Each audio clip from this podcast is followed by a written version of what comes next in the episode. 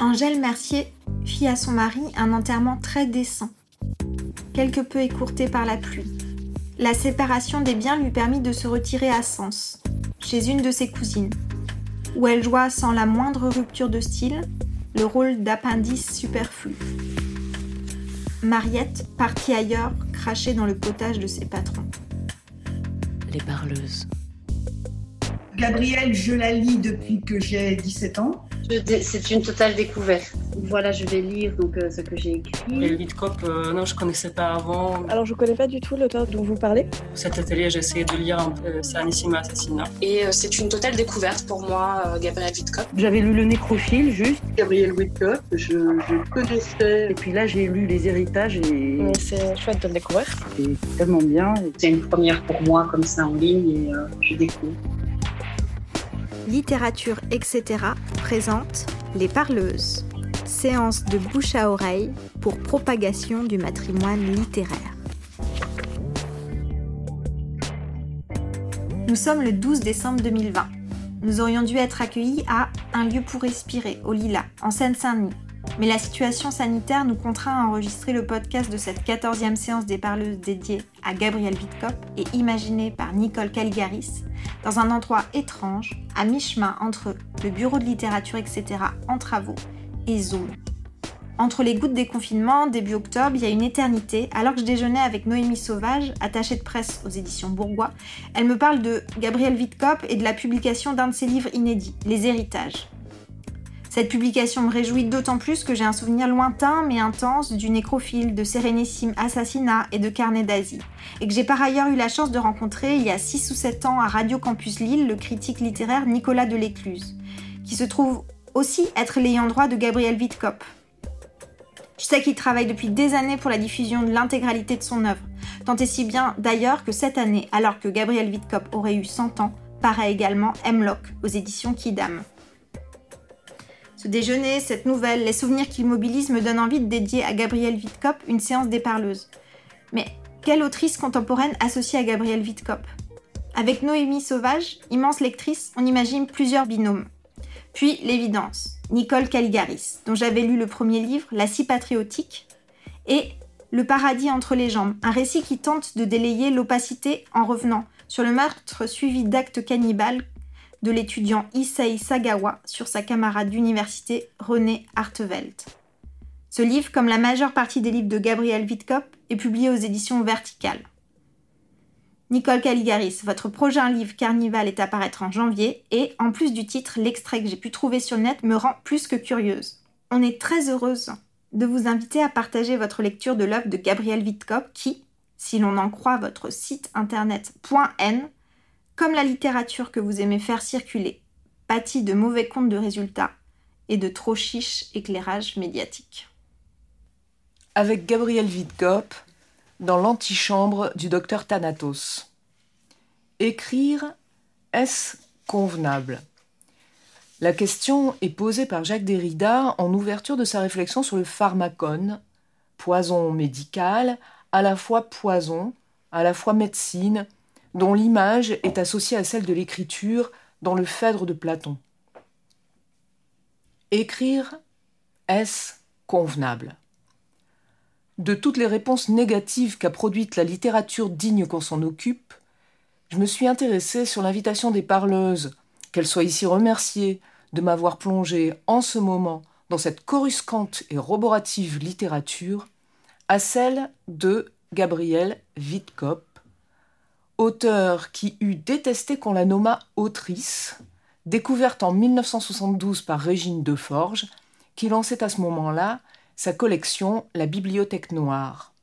Une collection qui n'a eu que deux titres à son catalogue, rassemblés dans une première dernière livraison dont l'échec est bien significatif de la réception de ces titres.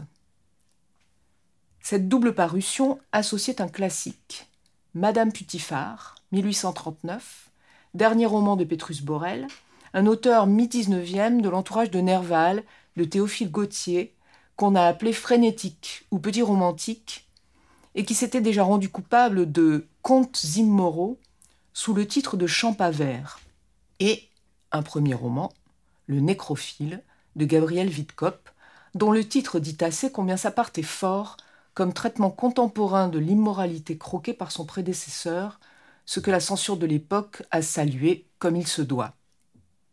Disons tout de suite que le nécrophile n'est pas une sorte de M le maudit racontant la traque d'un malheureux pervers, mais tout le contraire, une sorte de variation sur Don Juan, ou plutôt d'illustration du don juanisme doté d'un érotisme intéressé par les corps morts. Et dans cette simple exposition, nous trouvons trois des quatre dimensions essentielles de la littérature de Witkop la variation, la mort, le corps érotique. Et la quatrième dimension est en réalité la première, l'écriture. Gabrielle Witkop est née juste après la guerre de 14, en 1920. Elle a 52 ans à ses débuts littéraires. C'est quelqu'un qui a vécu, quelqu'un qui arrive à un âge où l'on s'est taillé une certaine détermination il faut reconnaître qu'elle a eu quelques raisons d'apprécier à sa juste valeur la morale de ses congénères de l'espèce humaine et de la juger avec le mépris, ou plus exactement pour Witkop la morgue, dont ne se départit pas sa littérature. L'une de ces raisons, par exemple Eh bien, jeune femme liée à un Allemand pendant l'occupation, elle a été tondue en 1945 après un passage à Drancy Tant pis si le Boche en question était un déserteur de l'armée allemande. La morgue est définie comme une attitude hautaine, méprisante, insolente, aristocratique. Autant de termes parfaits pour qualifier la littérature de Witkop, et, je le remarque, autant d'attitudes sociales réprouvées. Réprouvées, mais je le remarque aussi, indispensable aux réussites académiques, managériales, commerciales, politiques. Elle l'a épousé, cet homme, Justus Witkop, couple largement hors convention à l'époque, lui de vingt ans plus vieux qu'elle, tous les deux homosexuels, et elle l'a suivi en Allemagne où elle a vécu, en dehors de ses voyages de reporter de presse, essentiellement dans la région du globe qu'on appelle aujourd'hui l'Asie du Sud-Est, Thaïlande, Malaisie, Bornéo. Voici le portrait que donne d'elle une note signée César Biren dans la revue Les hommes sans épaules. Elle jugeait obscènes les femmes enceintes, chassait de la main les enfants, ces avortons, vitupérait l'humanité qui torture les animaux, avait la nausée en croisant les touristes occidentaux en quête d'exotisme, et condamnait l'ouverture de ces très vieilles civilisations au marché moderne du fric, du jeu, de la cigarette et des gratte-ciel. Elle pratiquait le végétarisme avec rage, l'individualisme avec philosophie et le lesbianisme avec misogynie. Elle se considérait comme un homme libre, disait être la petite fille spirituelle du marquis de Sade et avait choisi le tigre pour totem. Elle le portait à l'annulaire de la main gauche. Paris, 15 février 1792. Pardonnez-moi, chère Louise, d'être restée si longtemps sans vous écrire, et soyez certaine que je me serais donné ce plaisir plus tôt si j'avais de bonnes nouvelles à vous donner. On n'a jamais vu pareille vague de stupres déferler sur Paris, où tous les bordels font florès, sauf, hélas, le mien. Cela vient du genre de clientèle que j'ai choisi. J'ai pourtant quatre enfants en réserve, on sait jamais. Comme il fait bien froid, je les tiens dans la cuisine, sous la surveillance de la pinette. Ils sont chichement nourris, mais nous ne pouvons les empêcher d'entonner quelquefois des chants bizarres et tristes, en un cœur qui avive mes migraines. Par surcroît, depuis deux jours, un tapage affreux règne dans le passage de la cour du commerce. Cela vient des hangars de Schmitt, où les chandelles brûlent toute la nuit, et où l'on charpente quelque chose d'important, semble-t-il. Je sais qu'on apportera de longues poutres de chêne, et, ce matin, j'ai vu entrer et sortir, au moins quatre fois, le docteur Louis, secrétaire perpétuel de l'Académie de chirurgie.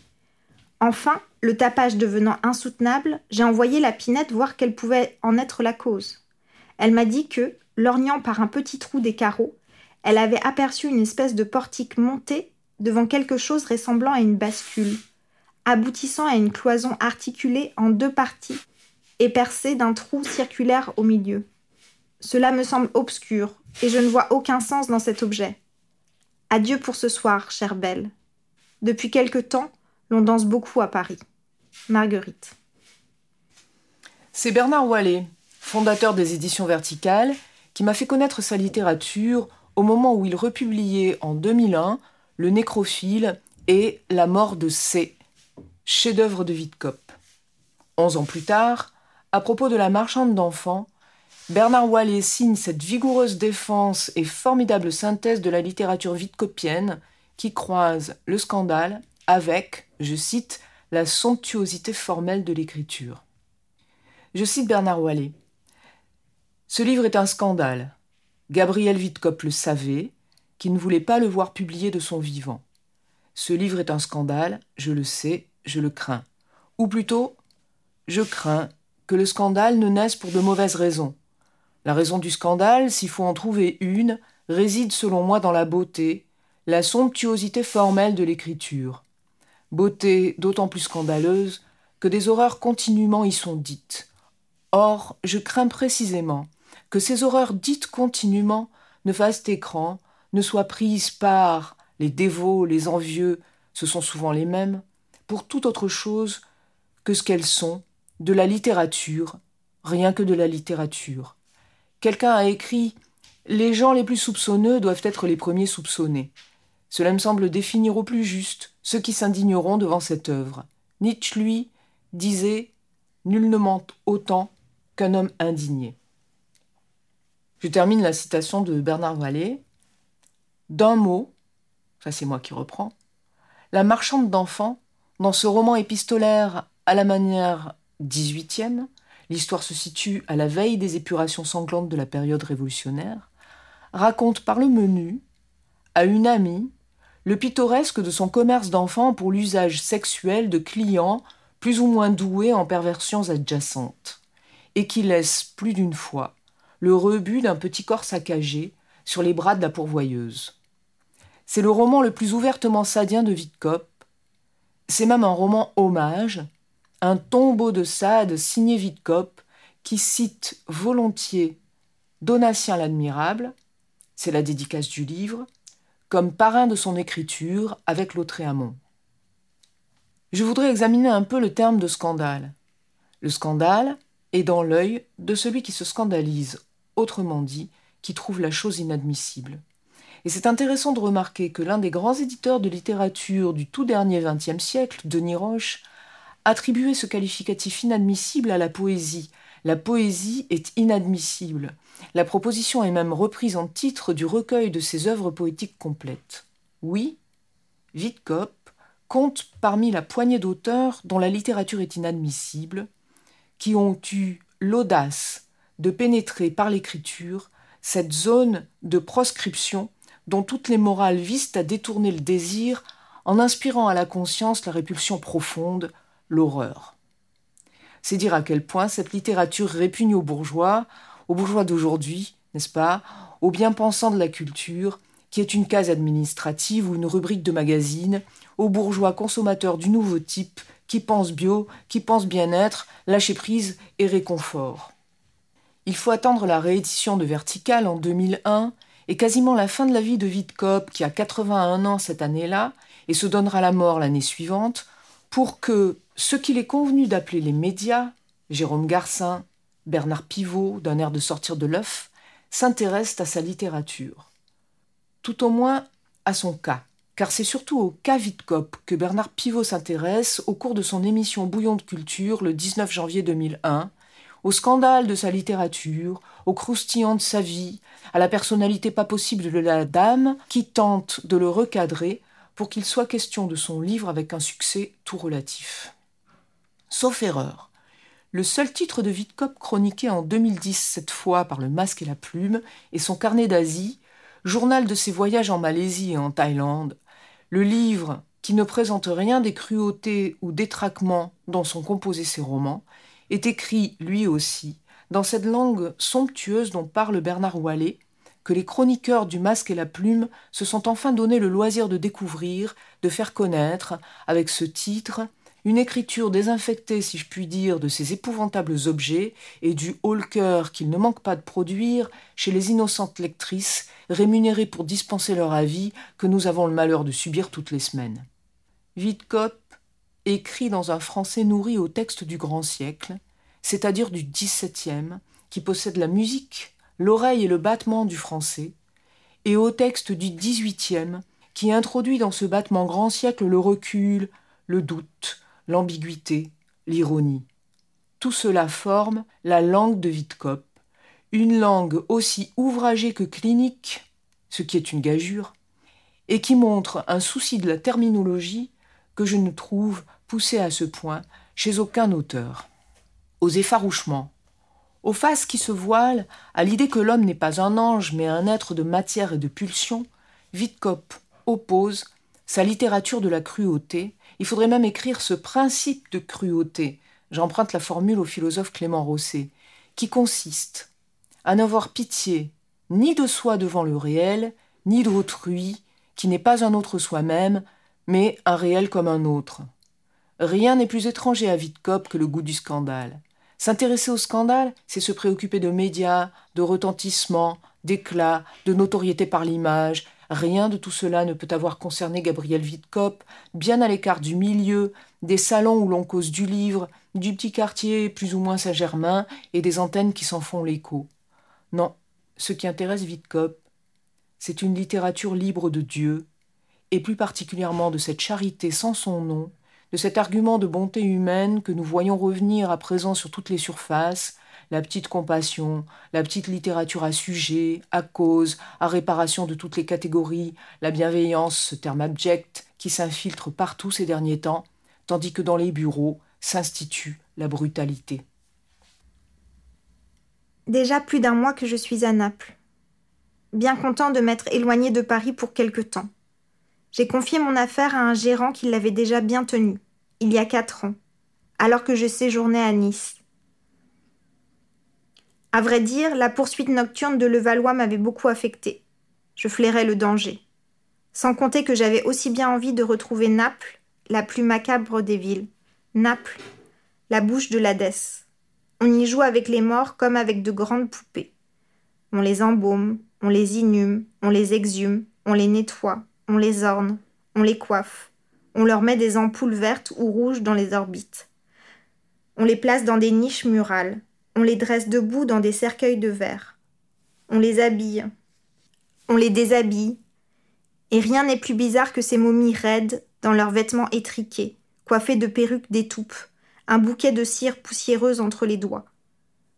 À San Domenico Maggiore, les reines d'Aragon, guenons de cuir brun, recroquevillés dans leur cercueil. Le sacristain soulève le couvercle d'une main et tend l'autre pour son pourboire. Mercure est aussi Hermès. Mais toutes ces momies sont trop desséchées pour beaucoup plaire et allumer l'essence. Il leur manque le mouvement interne des vertes métamorphoses. Naples. Il y a moins de cent ans qu'on y promenait encore les cadavres dans les rues, comme dans la Rome antique. Aujourd'hui, on ne rencontre plus que les formidables carrosses de la mort, flanqués de lanternes gigantesques, empanachés d'autruches noires. À présent que j'ai dit ce que j'avais à dire de la littérature de Witkop, de sa haute main littéraire et de sa liberté d'esprit qui est une morsure, un coup d'aiguillon par ses temps de repli moral, de roman du réconfort, de thérapie par le récit de soi, j'aimerais m'intéresser à cet art du poison, dont Witkop a attrapé le talent chez Lautréamont, chez Sade, et c'est un talent qui l'a rendu impossible, qui la rend toujours impossible pour les magazines, impossible et sans mesure commune avec qui que ce soit dans notre sphère de bons littérateurs de sa génération et des suivantes, qui font le moelleux plaisir de la chronique des lettres. C'est que, comme celle de ses grands prédécesseurs, son œuvre introduit l'agent toxique dans le grand sommeil engendré par la crainte du désordre, par l'affaissement des ambitions et des exigences de pensée, par la réprobation absolue de la singularité qui est toujours une déviance, et la paresseuse ignorance du travail de la langue pour toute littérature. Celle de Witkop a cette qualité de se rendre inassimilable au commerce, aux évidences, aux propagandes, aux adhésions, à la littérature bien, de n'être pas accordable à son temps, avec ses thèmes qui font clic, ses histoires de famille et ses amours à la mode psy. Elle a cette tenue, elle a cette audace de dresser contre la voie commune l'individu souverain qui est toujours une force de conflit. Si, dans le nécrophile qu'on vient d'entendre, comme dans la marchande d'enfants, Witkop est à l'évidence une héritière de Sade, c'est tout autant par les scènes qu'elle donne à imaginer que par cette forme de catalogue des possibilités que prennent ces récits qui sont une exploration allègre et systématique de la profanation. Le sexe avec un beau mort, l'inceste avec la mère morte, le sexe qui rend incestueux une sœur et son frère morts, le sexe avec l'être laid, anormal, demeuré, le sexe avec le corps monstre, avec le corps nécrosé, le sexe avec un enfant comme jouet. Ces récits se font un plaisir de représenter sous les attraits du délectable l'image de ce qui nous est odieux. Ce modèle, le catalogue, repris ici par Witkop en hommage à son maître qui en avait tiré toute la puissance pour ses 120 journées de Sodome, ce modèle est très significatif de la liberté du marquis qui avait pratiqué 200 ans avant la mode une sorte d'écriture à protocole prisée par l'art et la poésie d'aujourd'hui. Je vois, pour ma part, dans cette forme, l'ambition d'arpenter le périmètre de l'homme, un tour du propriétaire si l'on veut, ou plutôt de sa propriété, un relevé du propre de l'homme, qui est d'indéfiniment trouver les moyens les plus inventifs de prendre l'homme pour proie de ses désirs, notamment sexuels, car le sexe n'est qu'une des figures du désir élevée au rang de spécialité par la proscription religieuse. Le répertoire, systématique chez Sade, plus léger chez Witkop qui s'en amuse, est une façon d'éprouver le contour de cette prohibition en la transgressant, cas par cas, réalisation par réalisation, dans toutes les possibilités de la morphologie humaine. C'est le pari d'extraire de l'homme les possibilités qu'il porte et n'admet pas. Et c'est ce pari que je devine dans l'exergue que Witkop a choisi pour son roman Hemlock, encore un catalogue, une anthologie d'empoisonneuses. C'est un roman dont une version est parue en 88 aux presses de la Renaissance, mais que Witkop avait gardé sur son établi et que viennent de rééditer, suivant une révision de l'auteur, les éditions Kidam. La phrase est empruntée à Shakespeare. Lord, we know what we are, but know not what we may be. Seigneur, nous savons ce que nous sommes, mais nous ne savons pas ce que nous pouvons être. Dans Hemlock, qui veut dire Sigu en anglais, ce pari est tragique. La première publication du roman, en 88, suit de peu la mort de ce compagnon, Justus, que la maladie avait déjà terriblement réduit, un suicide auquel Gabriel Witkop a peut-être eu une part active, et les empoisonneuses historiques dans le roman sont les personnages et le reflet du personnage de la narratrice, elle-même personnage et reflet de Gabriel Witkop, vivant la dégradation et la fin de Justus. Je me plais à les donner en spectacle, pendant qu'elles forment aussi le mien, avait écrit Witkop en ouverture de Sérénissime Assassinat, son autre roman de poison, à propos de ces figures de femmes gorgées de venin, sur le point de crever comme des outres, dans une Venise à la veille de sa chute. Ce qui m'intéresse par-dessus tout, c'est ce théâtre où quelque chose de plus que la vie telle que nous la vivons peut venir se produire, où des êtres, dont nous ne voyons que l'ombre ou le costume, viennent révéler ce qui court sous le civil, le polissé de nos existences. Et le nom de Venise est un théâtre à lui tout seul. En ouverture de Sérénissime Assassinat, Witkop décrit son rôle comme celui des marionnettistes du bunraku japonais, présents et occultés dans leur tenue noire qui couvre jusqu'à leur visage. Les spectateurs voient les gestes de la manipulation, mais dans un champ parallèle à l'intrigue, sans que puissent en être altérés l'émotion du récit ni le charme des personnages dont le corps miniature est plus suggestif de toute cette irréalité. C'est ce que Witkop crée, des représentations qui sont la projection de sa libre pensée dans un castelet de théâtre. Elle ne parle pas de personnages, elle parle de ses figures. Jamais d'arguments psychologiques, de raisonnement, de confession. La littérature de Witkop est à l'opposé radical de la confession, c'est bien ce qui m'enchante. Tout se passe à distance, en mouvement, en action, en description virtuose de décors, de peau, de manifestations morbides à la surface des corps ou à l'intérieur quand on les ouvre, parce que son écriture se fait un point d'honneur de prendre l'homme dans ses manifestations biologiques. Tout ce que veut ignorer la littérature des hauteurs, l'odorant de l'homme, ses viscères, ses tissus internes, ses chancres, ses nécroses, ses fistules, ses occlusions ou ses fuites fécales, toute cette matérialité de l'homme en vie, c'est-à-dire déjà mourant, dont notre culture nous a donné la honte. Bien entendu, ce théâtre est encore l'héritage du marquis de Sade, mais Sade est lui-même héritier d'un genre bien antérieur, très populaire au début du XVIIe siècle, et qui a perduré jusqu'au début XXe avec le Grand Guignol, un répertoire auquel Witkop s'est intéressé de près, puisqu'elle a co-signé en 79 pour les éditions Henri Verrier un Grand Guignol avec François Rivière, dans lequel elle a signé quatre articles dont trois sont des analyses de l'art dramaturgique de ce théâtre populaire qui joue des ressorts de l'épouvante et met en scène le crime de sang, le spectacle d'horreur dont le cinéma se fera le puissant successeur. Je voudrais m'intéresser à ce signe ascendant de la littérature de Witkop, le spectacle d'horreur.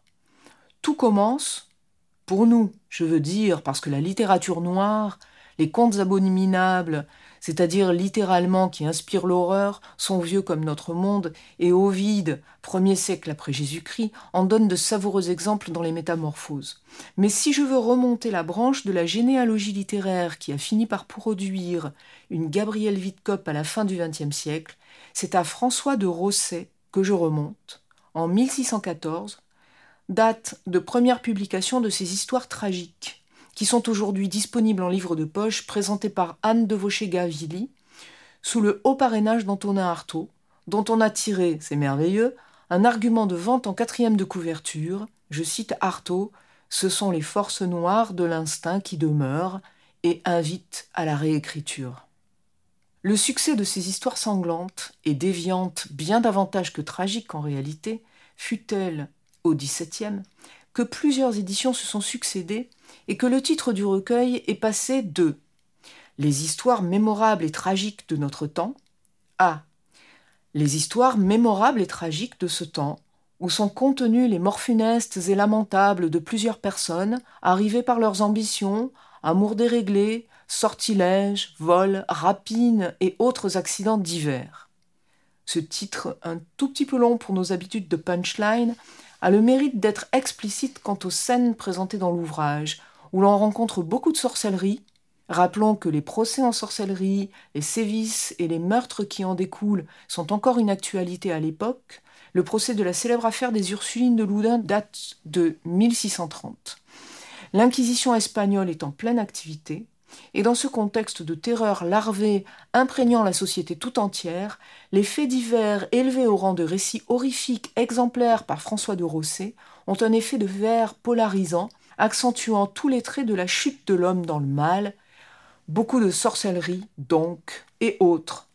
Amour avec un démon, savant impie, médecin blasphème, parricide, infanticide, amour incestueuse entre frères et sœurs, cruauté entre frères et sœurs, barbarie maternelle étrange et inouïe, et tous les cas de figure de la transgression montée en spectacle.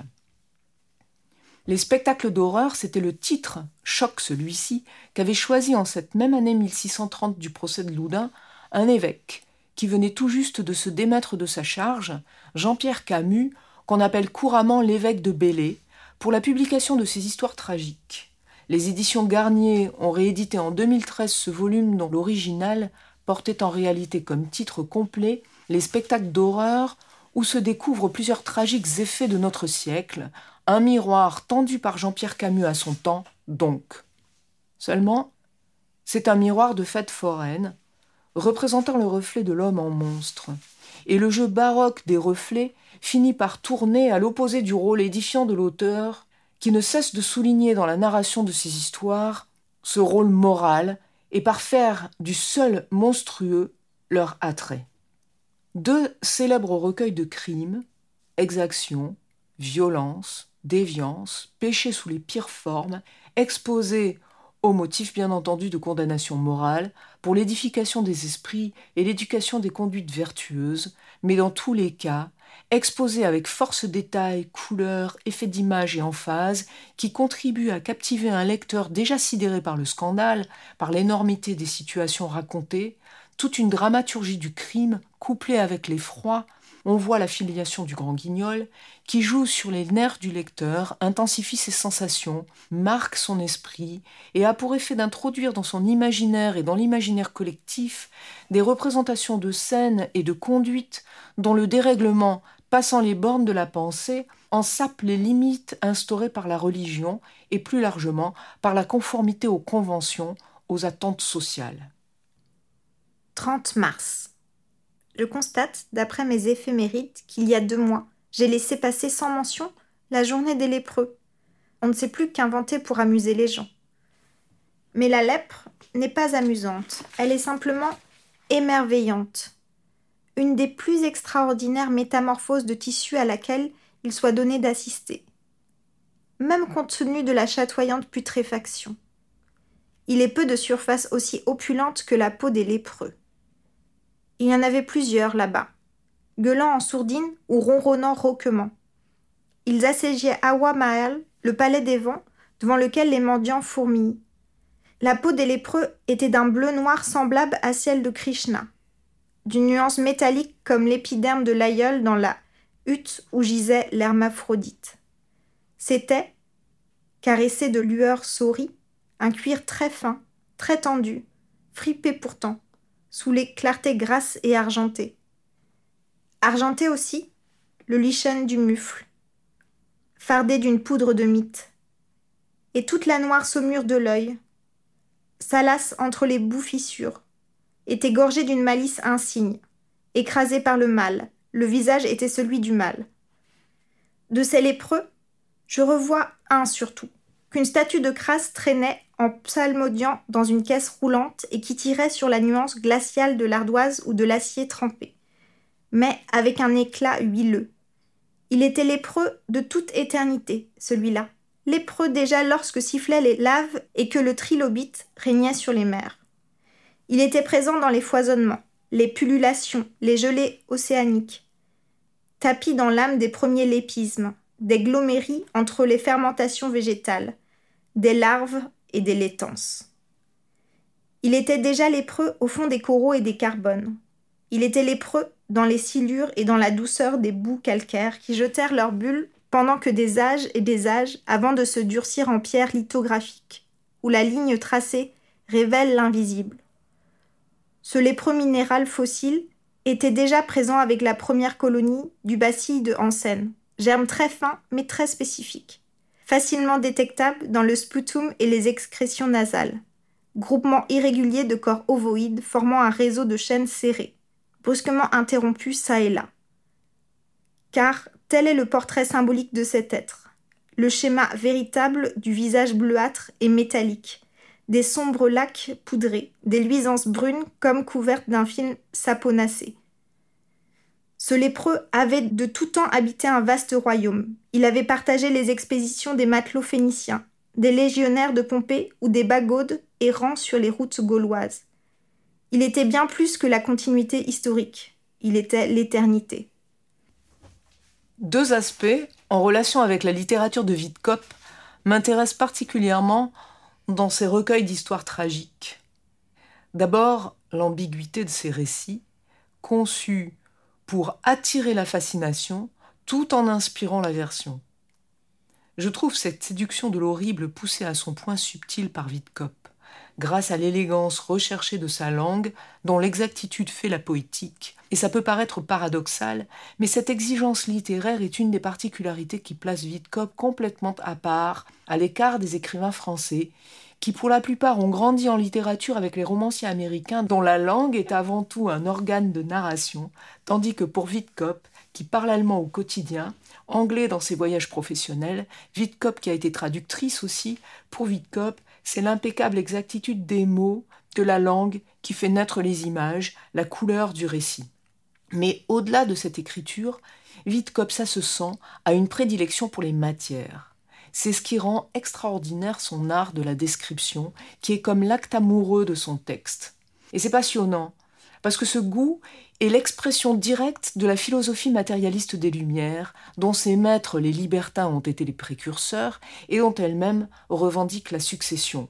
Une peau nécrosée couverte de lésions offrant la couleur pathologique d'une irréversible atteinte, tout cela pour Vidkop est une magnifique surface de matière dont elle sait aimer et dont elle sait rendre la beauté. Elle est insurpassable sur les étoffes, qu'elle aime comme elle aime la peau, dont elle sait nommer le point, le tissage, la facture. La langue même est une matière, une peau, un tissu dont elle travaille à mettre en valeur les beautés. Elle porte sur les peaux malades le regard d'un peintre de nature morte, analyste de la lumière, des reflets, des irisations, des transparences, des vénures, des ombres. Et comme le peintre de vanité, elle ne juge pas. Elle ne laisse pas un sentiment se superposer à l'image, à la rigueur de traitement de la lumière. Ce qui a été touché par la mort présente autant de beauté que ce qui est l'expression de la vie. Et c'est le secret, à mon avis, de l'écriture, pas de sentiment. Comme le peintre de vanité, elle ôte l'être humain du tableau, même lorsque c'est le corps humain qui fait l'objet de la description. Et chaque description est une prouesse, une pièce de choix pour l'exercice virtuose de son art. Elle se tient à distance, au plus loin des valeurs qui sont les évidences de notre culture et des émotions qui leur sont liées, par-dessus tout la peur, qui est le premier instrument de la domestication, la peur de la maladie, la peur de la mort. Vidkop dédaigne la peur, ce qui représente un long travail sur soi-même, et c'est non seulement ce qui donne leur haute tenue à ses textes, mais ce qui libère dans sa littérature cet art de la séduction par l'horreur.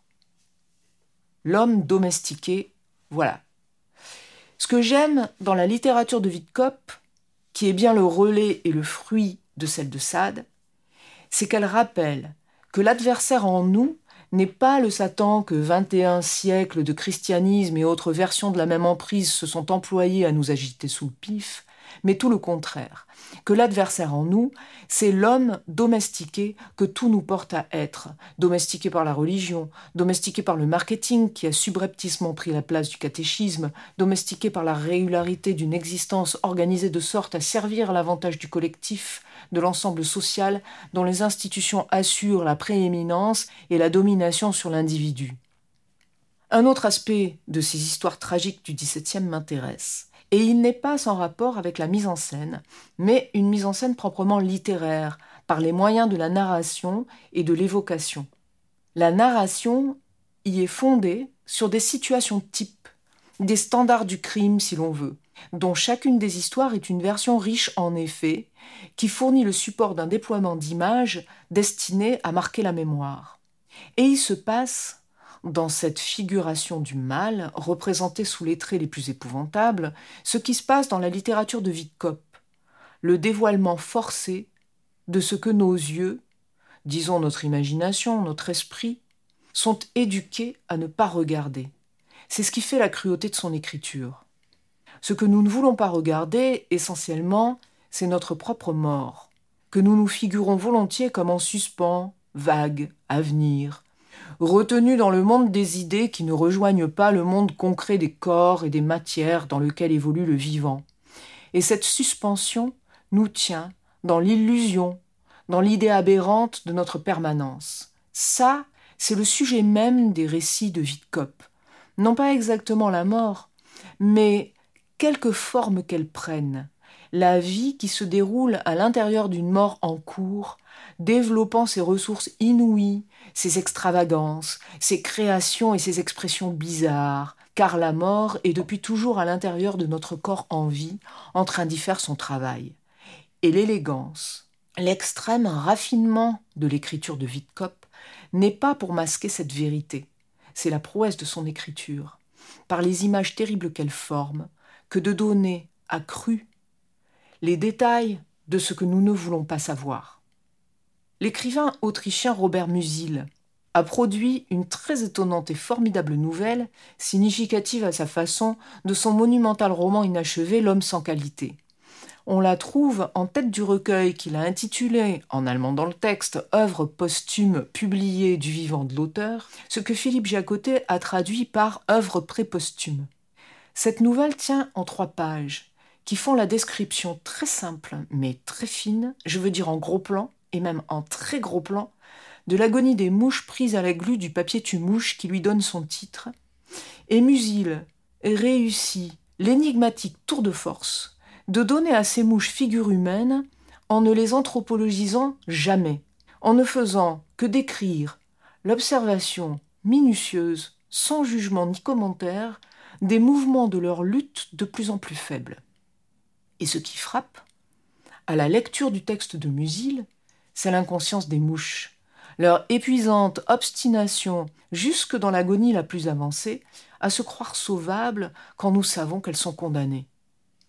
J'ignore ce qu'il a bien pu se passer dans la tête de Musil en traversant sa cuisine et le pourquoi de cet examen du ruban plein de mouches, mais ce que je retiens de la facture de sa nouvelle, et qui me fait penser au récit de Vidkop, c'est que nous ne regardons pas la mort des mouches en lisant ce texte, mais nous-mêmes, dans notre propre vie, et pour une fois peut-être, avec lucidité. C dort dans sa sueur et ses rêves.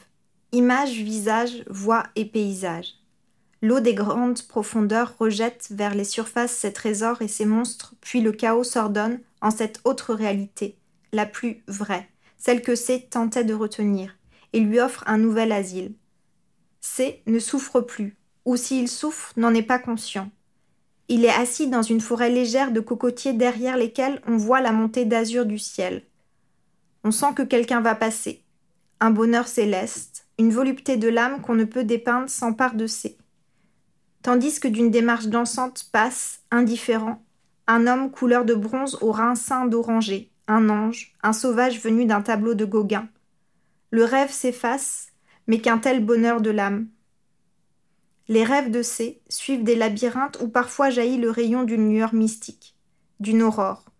Il voit aussi une immensité couleur de perles grises, une mer grise comme le ciel, une mer où circulent des barques dont chacune porte un lampion, voie lactée, et dans chaque barque des gens sont assis.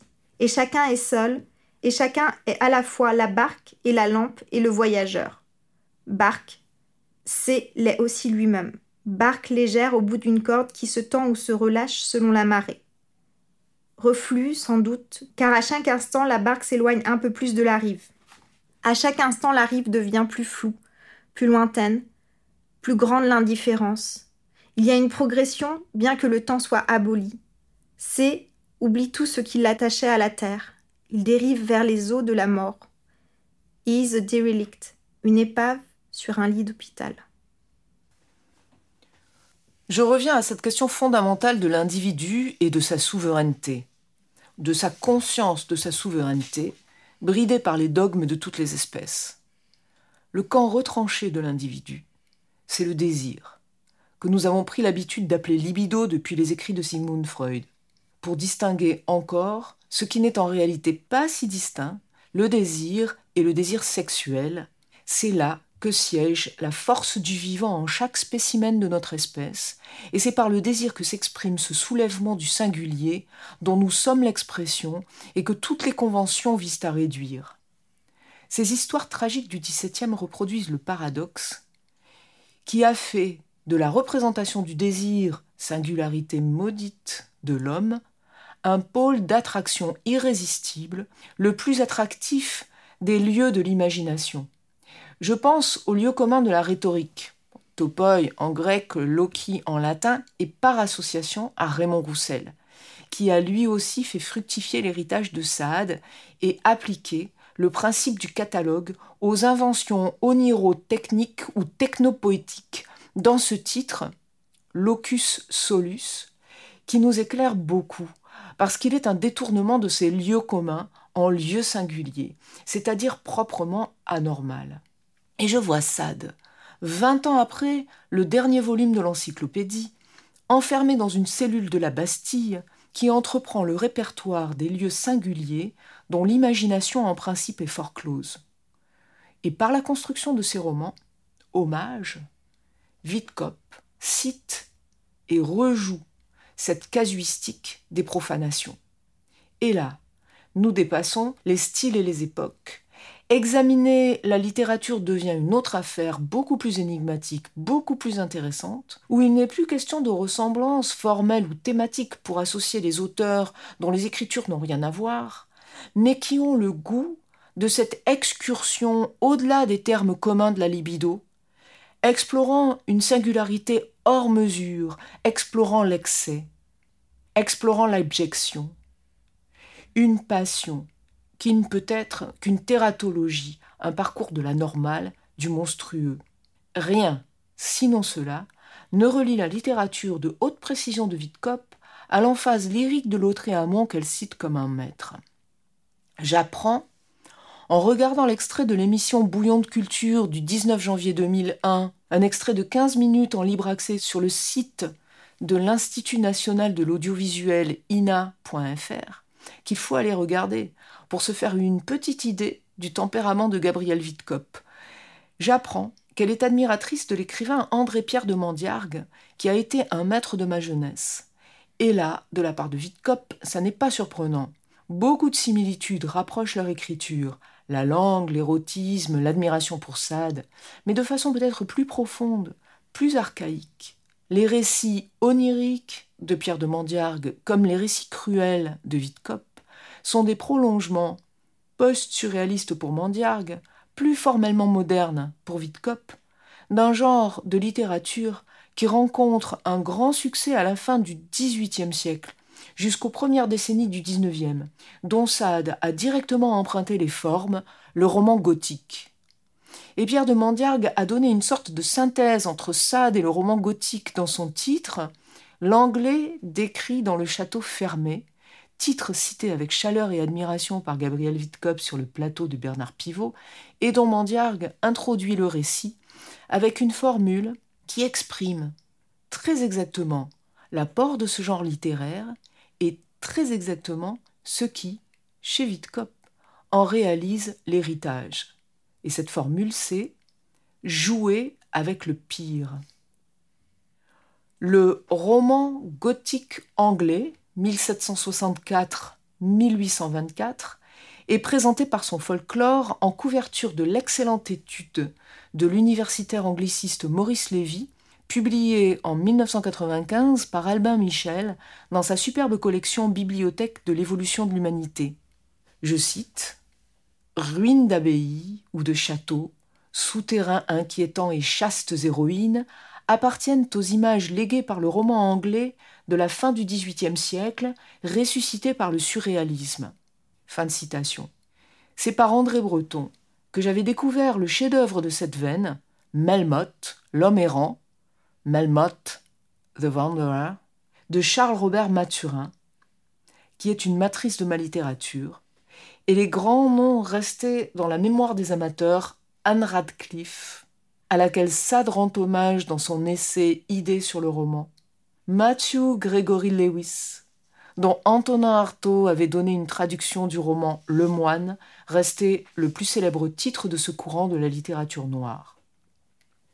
Le roman gothique est une variation sur le pire, tourment, sévices, malheur, cristallisé sur la victime innocente que représente en général une jeune héroïne démunie, volontiers séquestrée, échappant mille fois de justesse à la mort, dont le monde se trouve bouleversé par plusieurs coups de théâtre qui lui révèlent une filiation, une identité insoupçonnable, lui accordant enfin le salut. Sur cette base se déchaînent tous les jeux d'aberration, les expérimentations narratives, les libertés fantastiques, tous ces romans cultivent l'art de produire l'effroi par l'image, et deux chefs-d'œuvre d'inventivité se détachent de ce fond très inventif, Melmoth, 1820, par sa composition passionnante, Le Moine, 1796, par sa tension dramatique.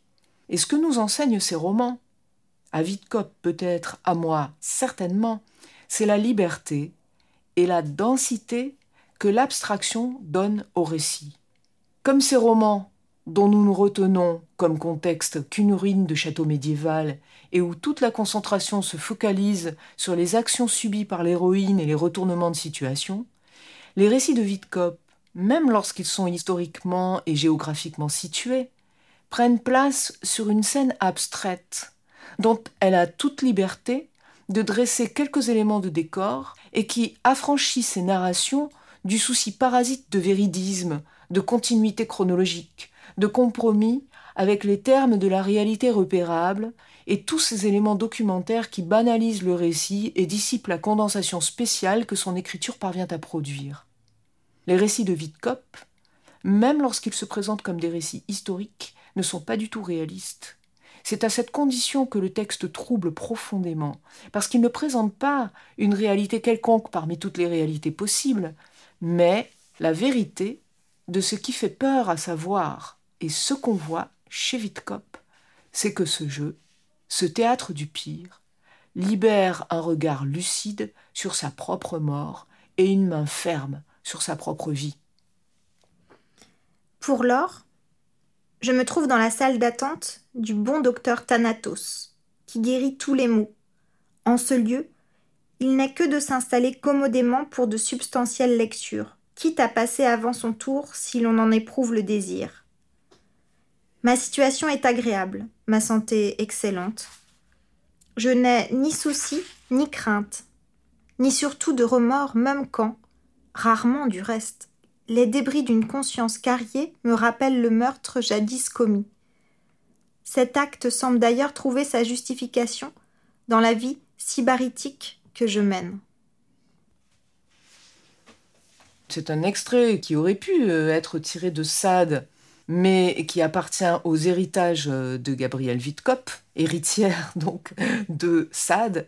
Et Sade aussi a retenu la leçon d'abstraction, qui est une leçon capitale.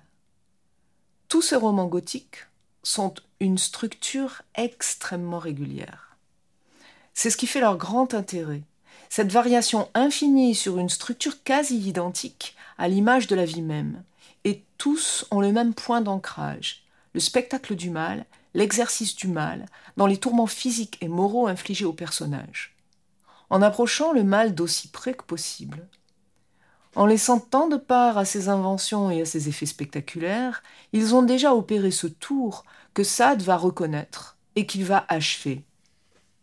En faisant varier lui aussi cette même structure, mais en cadrant étroitement ses récits sur les tortures infligées aux malheureux objets de l'expérience, et en les détachant absolument de la compassion pour la victime, Sade leur fait prendre le parti du mal, celui de l'homme qui est un corps désirant contre Dieu qui est une image.